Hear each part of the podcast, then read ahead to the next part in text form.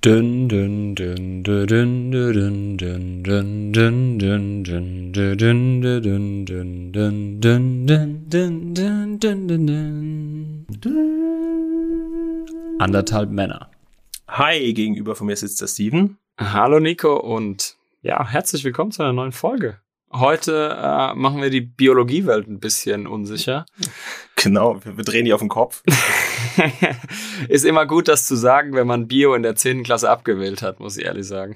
genau, es macht, es macht am meisten Sinn. Also hier ein Shoutout an deine Lehrerin oder Lehrer von früher. Der wird sehr, sehr stolz auf mich sein, wenn ich das jetzt einigermaßen ähm, unverletzt überstehe, jetzt die nächsten 20 Minuten. Ja, nee, lass uns mal kurz reinschauen. Wir, wir gehen heute das Thema Chemotherapie an.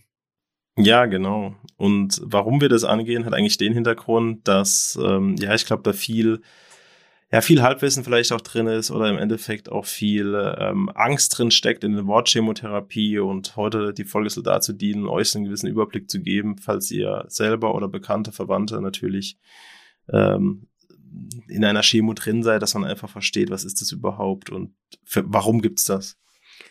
Genau, deswegen lass uns mal gleich reinstarten in die äh, Frage, was denn eigentlich bei der Chemotherapie so im Körper passiert tatsächlich.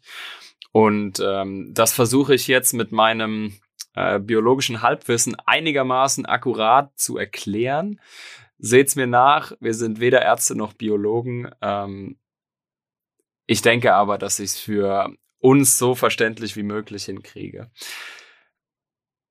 Es ist so, dass die Chemotherapie tatsächlich eben neben der Operation und der Strahlentherapie so die, die dritte Hauptsäule ähm, bei der Krebsbekämpfung ist. Also ich habe sie, ich wollte gerade leider sagen, aber eigentlich will ich glücklicherweise sagen, ich habe sie ja glücklicherweise mhm. nicht an meinem eigenen Körper nachempfinden können. Deswegen äh, sind das jetzt alles Themen, in denen wir jetzt sehr viel recherchiert haben, auch so im, im Vergleich zu den anderen Folgen zuvor, wo wir da einfach eigentlich nur aus der Hüfte geschossen haben, ist es jetzt schon eine Folge, in der wir sehr viel äh, im Vornherein recherchieren mussten, damit wir das auch einigermaßen ja so konkret wie möglich rüberbringen, aber auch so einfach wie möglich, weil im Endeffekt äh, ist das ja auch unsere Message mit dem ganzen Podcast.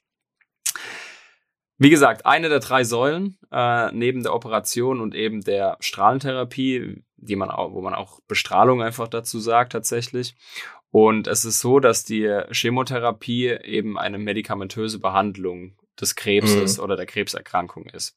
Heißt also, äh, es wird versucht, die Krebszelle eben mit Hilfe von Wirkstoffen äh, in, in diesen Chemotherapien, ähm, mit Hilfe von Wirkstoffen eben zu hemmen. Also das Wachstum oder die, äh, ich sag mal, das Aufbrechen und das Vermehren der Zellen eben dadurch zu hemmen. Im Fachjargon nenne ich das einfach mal, nennt man äh, die Wirkstoffe eben Zytostatika und so, äh, sozusagen eben Zellhemmer, also Zellhemmungswirkstoffe sind da eben drin. Genau. Also unterm Strich blocken die so ein bisschen die Zellteilung Genau, also äh, vielleicht da nochmal einen kurzen biologischen Rückschluss zu dem ganzen Thema. Es ist so, die Zellen bei uns im Körper können sich ja durch so eine Zellteilung vermehren.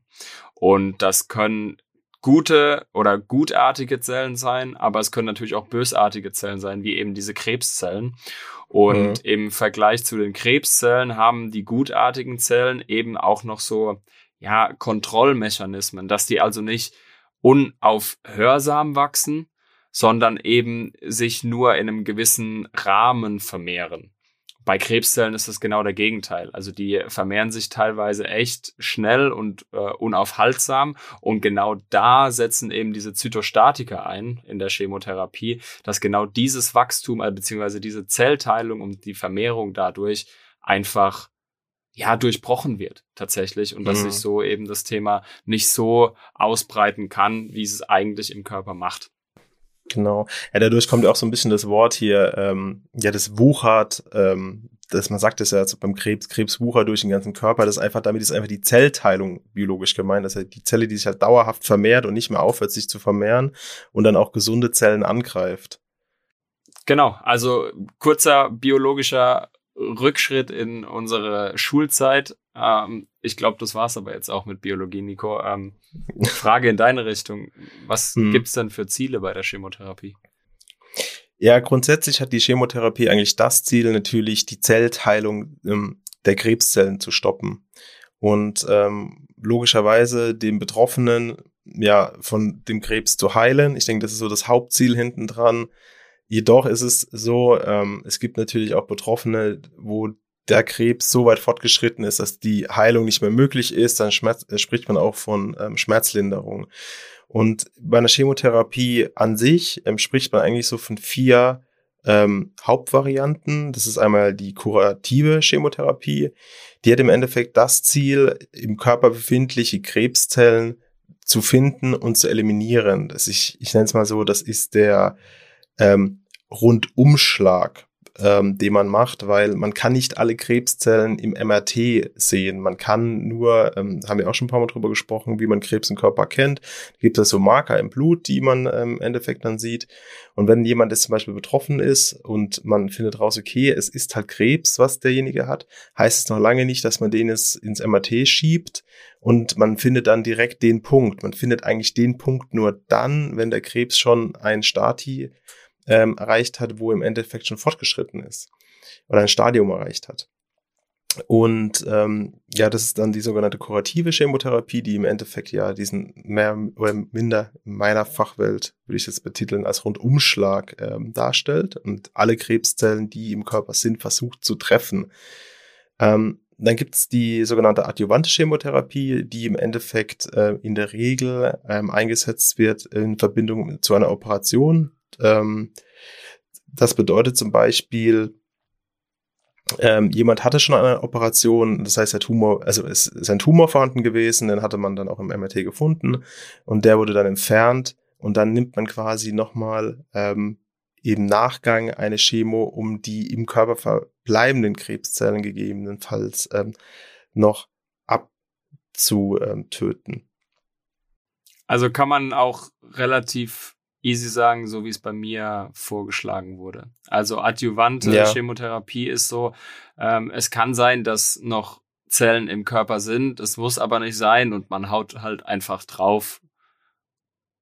Genau. Ohne zu wissen, dass da genau ja, was hinten Ja, ist. genau, genau. Also das, also, das war ja der Punkt, der bei mir damals auch vorgeschlagen wurde.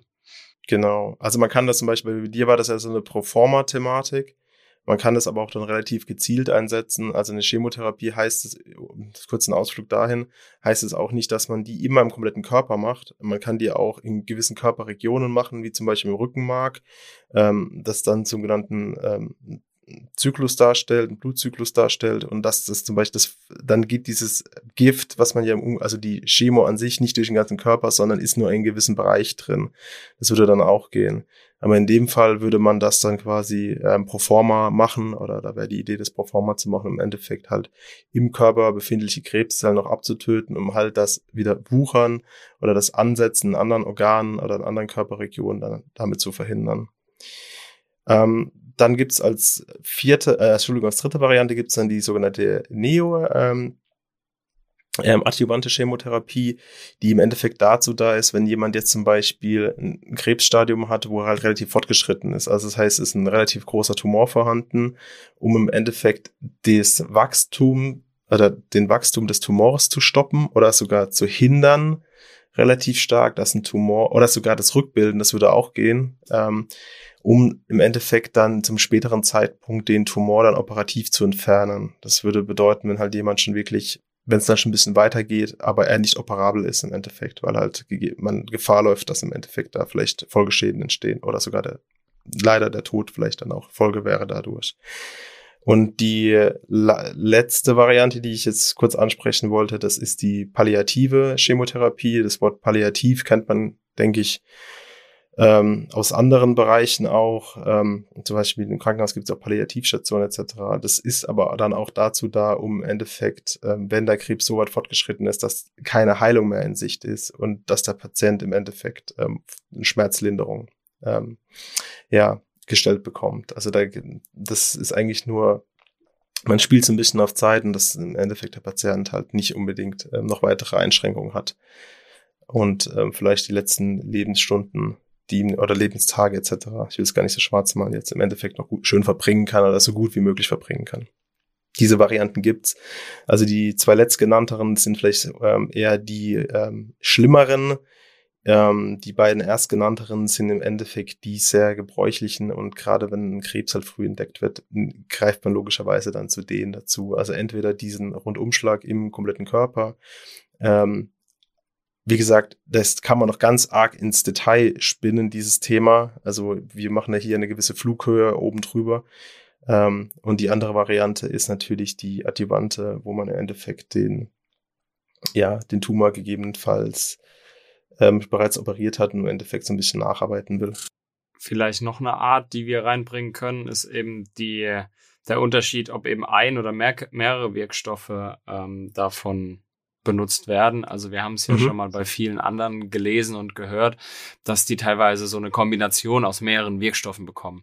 Und dann sind es entweder Monotherapien oder eben Kombinationstherapien. Und tatsächlich ist eine Kombinationstherapie, also eben eine Zusammensetzung aus mehreren Wirkstoffen beziehungsweise mehreren Chemomedikamenten eben Usus. Also äh, es wird selten nur eine Monotherapie angeschlagen, sondern öfters eben diese Kombinationstherapie.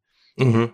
Genau. Das bringt uns jetzt natürlich zur Frage, ähm, zum einen, ja, wie läuft so eine Chemo ab? Also was, was passiert denn da genau?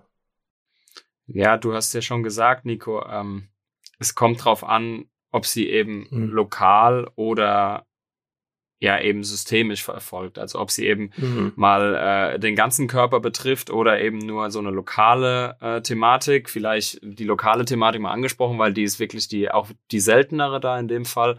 Da kann es zum Beispiel sein, wie bei weißem Hautkrebs zum Beispiel, dass ähm, die Chemotherapie mit Cremes oder, oder sozusagen Salben auch erfolgen mhm. kann.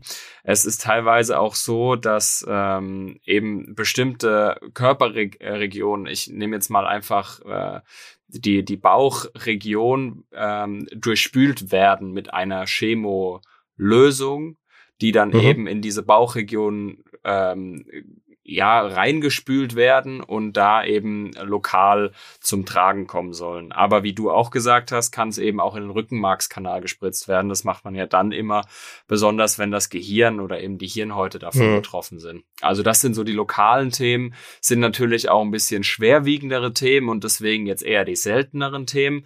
Aber viel, viel häufiger ist eben die, die Anwendungsform, dass es systemisch passiert und äh, eben in den Körper einfach per Infusion tatsächlich reingespritzt wird. Genau. Also ist ja so, dass ähm, teilweise entweder eben eine, äh, durch, durch Venen, äh, durch eine Veneninfusion äh, das ganze Thema passiert und eben die Medikamente in den Blutkreislauf dadurch gelangen. Oder es gibt natürlich auch die Möglichkeit, ähm, dass man so eine Art, äh, ja, wie so eine Art Port tatsächlich gelegt mhm. bekommt unter die Haut, wenn man dann eben viele ähm, ja, Chemozyklen äh, auf Dauer oder hintereinander bekommt, dann ist es natürlich eben nicht so geil, wenn man jede paar Tage da einfach äh, den Zugang gelegt bekommt durch eine Armvene, sondern da ist natürlich besser, man kriegt einmal den Port gelegt, äh, bevor man die Chemotherapien bekommt oder die Zyklen eben bekommt und kriegt den danach wieder entnommen. Das ist einfach, ähm, ich sag's mal so, das ist ein bisschen mehr Gemütlichkeit am Ende des Tages und hat dann nicht immer nur diesen einen Painpoint, wenn es dann dazu kommt, dass man eben den, äh, ja, in die Vene spritzen muss, das ganze Thema. Du wolltest was sagen, Nico, oder? Ja, genau. Also grundsätzlich ist es natürlich auch der Punkt, äh, weil du gesagt hast, ja, ähm, diesen Port, ähm, das bringt uns vielleicht auch zu einer Frage, ähm, ob man bei einer Chemotherapie zwangsläufig auch immer im Krankenhaus sein muss. Ähm, das ist ja in der Regel heute eigentlich nicht mehr so. Oder beziehungsweise es ist glücklicherweise besteht auch eine Option, dass es nicht unbedingt so sein muss. So muss man das vielleicht formulieren. Ähm, ja, heutzutage ist es ja so, dass ähm, eine Chemotherapie auch ähm, stationär erfolgen kann, je nachdem, wie natürlich auch ähm, das Krebsleiden ist. Also und wie vielleicht auch die Thematik ist, wie man auf eine Chemotherapie anspringt. Das machen wir jetzt auch mal gleich, was so Nebenwirkungen sind. Ähm, es gibt ja Patienten, die dann ähm, im Endeffekt mit Begleiterscheinungen dann Probleme haben. Dann ist wahrscheinlich eher ein Krankenhausaufenthalt ratsamer als ein, ein stationärer Aufenthalt danach nach Hause zu gehen. Es ist sogar heute so, Steven, du hast ja auch eben gerade gesagt, dass ähm, eine Chemotherapie auch mittels Tabletten erfolgen kann. Wie gesagt, es ist natürlich auch immer von Punkt oder von Krankheitsbild zu Krankheitsbild unterschiedlich.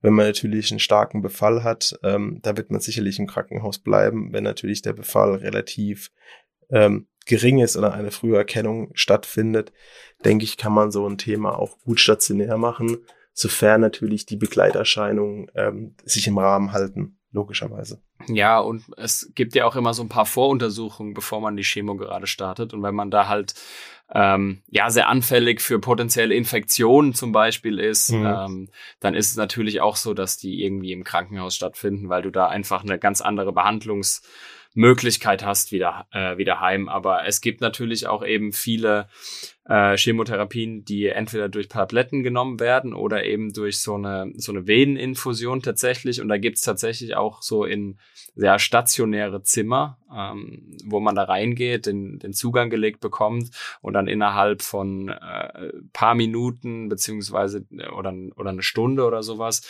dann eben äh, die, das Thema intravenös bekommt, also die Chemo, mhm. die Chemowirkstoffe intravenös bekommt und dann danach wieder nach Hause gehen kann. Genau. Ähm, vielleicht als abschließende Frage ähm, die Nebenwirkung. Das wird man ja auch oft gefragt bei einer Chemo. Ähm, wie sieht es denn mit Nebenwirkungen aus? Ist zum Beispiel das Thema Haarausfall immer eine Nebenwirkung, mit dem man zu rechnen hat? Oder was gibt's denn? Also es gibt bestimmt viele Nebenwirkungen, aber was sind so die Hauptnebenwirkungen, die man bei einer Chemotherapie oder in Verbindung von einer Chemotherapie kriegen kann?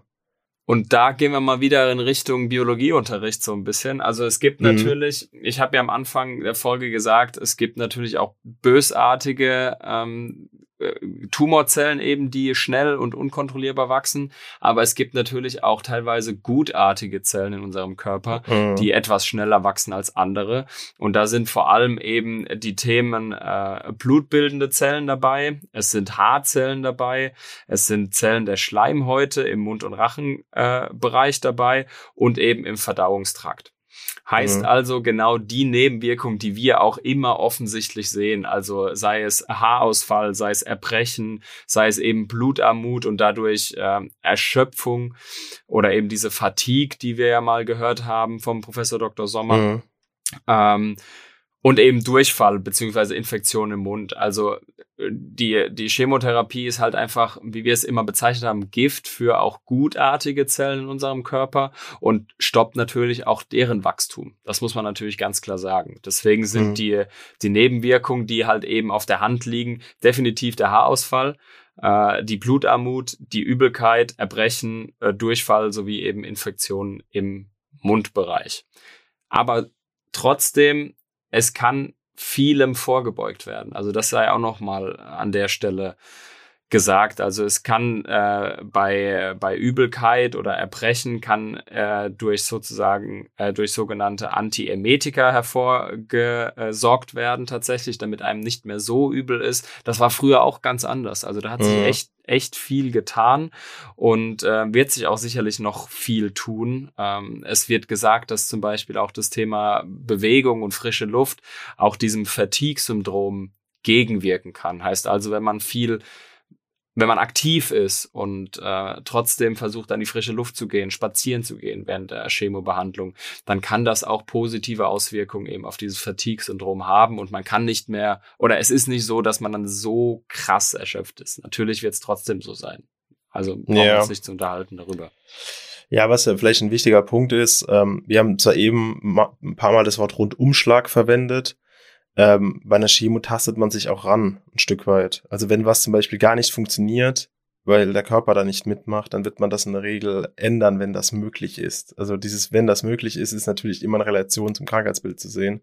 Aber man tastet sich in der Regel ran, ähm, man passt dann im Endeffekt die Dosen, ähm, die Zyklen etc. natürlich auf den Patient an. Das heißt es nicht, dass man da vor veränderte Tatsachen dann wirklich gestellt wird. Und ähm, ja, trotz alledem ist es natürlich ein Thema, was Nebenwirkungen ähm, haben kann. Und an der Stelle würden wir, glaube ich, auch gerne mal einen Shoutout bringen, zwecks der Thematik Blutarmut. Du liebst das Wort äh, Shoutout, habe ich so mittlerweile ein bisschen gemerkt. Ja, ultra. ähm, also ein, ein wichtiger Punkt ist, glaube ich, das Thema Blutarmut in der Verhandlung mit einer Chemo ist relativ häufig und äh, man hört zwar immer wieder in den Medien, dass man zum Blutspenden aufgerufen wird, bitte denkt auch in solchen Fällen daran, ähm, Blutspenden braucht man nicht nur bei Verkehrsunfällen, wenn viel Blut verloren geht, sondern auch genau für das Thema Leute, die ähm, eine Chemotherapie haben und unter Blutarmut leiden, weil halt die Zellteilung im Endeffekt die weißen Blutkörperchen nicht mehr bildet und somit kein Blut mehr gebildet werden kann. Also der Körper ist dann im Endeffekt ähm, nicht mehr in der Lage, selber Blut in ausreichender Menge zur Verfügung zu stellen. Ähm, denkt einfach dran, auch an die, ähm, wenn ihr Blutspenden geht oder daran ja, oder überlegt, Blut zu spenden. Ähm, eine wichtige Anlaufstellung ist, denke ich, das DRK, also das Deutsche Rote Kreuz. Ähm, denkt bitte dran. Also nicht nur bei Verkehrsunfällen, sondern auch Chemo ist das ganz, ganz wichtig. Hast du eigentlich schon mal Blut gespendet, Nico? Ähm, ich glaube ja. Und ich werde es auch wie kann man, glaube ich. Wie kann man sowas nur glauben und nicht wissen? Ähm, weil ich ja noch relativ klein war. Ähm, Darf man das also relativ als kleiner? Nee, also relativ klein. Also ich war so circa 18, 19. Ähm, da habe ich das wirklich mal getan. Und ähm, danach auch echt nicht mehr. Also ich muss das jetzt wirklich so sagen. Ich muss ja nichts dahin lügen, dass ich das einfach getan habe. Aber ähm, safe warst du mit 18 auch nicht Blutspenden. Doch, ich war, ich war wirklich schon mal Blutspenden. Ich erinnere mich nämlich noch auf diesen Tisch gelegen zu haben mit dieser Wip, also wo dann die Wippe, diese, diese Blutkonserve drauf liegt. Ähm, ist aber halb so wild an der Stelle. Also ich Jetzt muss ganz sagen, ich war noch nie und ich darf es auch nicht mehr. Also durch meine Vorerkrankung ist das nicht mehr möglich. Mhm. Das heißt, ähm, an alle Gesunden, die hier auch den Podcast hören, macht das. Genau. Das ist wirklich ein Aufruf von uns. Ähm, ich glaube, viele Radiosender, viele Fernsehsender haben auch in letzter Zeit so viel in die Richtung getan. Ich glaube, ähm, äh, hin zu Stammzellen ist ja auch noch ein Thema, aber spendet Blut, das kostet nicht viel, das kostet nicht viel Zeit, das kostet nicht viel Aufwand. Ähm, wenn ihr damit ein Leben retten könnt, ich glaube, da ist jedem Menschen geholfen und da tut ihr einfach was wahnsinnig Gutes. Und wie gesagt, das ist, da, da gehört nicht viel dazu, sondern tut es einfach. Ihr seid gesund, ihr könnt das ohne Probleme. Do it. Genau. Ja, Steven, ich glaube, heute haben wir ähm, mal ein bisschen in die Welt der Chemotherapie eingeblickt.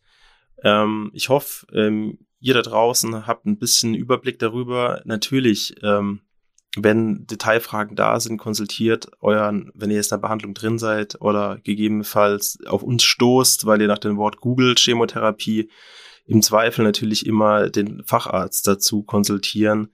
Wir wollen natürlich hier nur einen Überblick geben, was für Möglichkeiten es gibt, für was es da ist, dass man sich unter dem Thema ein bisschen mehr vorstellen kann. Vielleicht gerade für diejenigen, die ähm, in der Fülle von Informationen auch so ein bisschen verloren vorkommen ähm, aber im Zweifel, wenn ein Betroffener ist, natürlich äh, jederzeit bitte zum Arzt gehen, äh, was dieses Thema angeht, wenn da Fragen da sind, weil es ist sehr ähm, individuell zu betrachten. Da, man kann da nicht einfach von ich glaube, diese Selbstdiagnose, das ist, wäre ganz, ganz schlimm, dass man sagt, das und das ist das Richtige und ähm, da muss man ein Stück weit natürlich auf seinen behandelten Arzt auch dann vertrauen. Ja, Steven, ähm, dann, ich sag mal Danke. Ja, Danke dir, Nico, dass du dich so intensiv darüber vorbereitet hast bei dem Thema. Es war ja doch ein bisschen mehr heute als, als sonst, was die Vorbereitung betrifft. Von daher viel Spaß mit der Folge. Danke dir, Nico, und wir hören uns beim nächsten Mal. Ciao, ciao. Genau. Macht's gut. Ciao.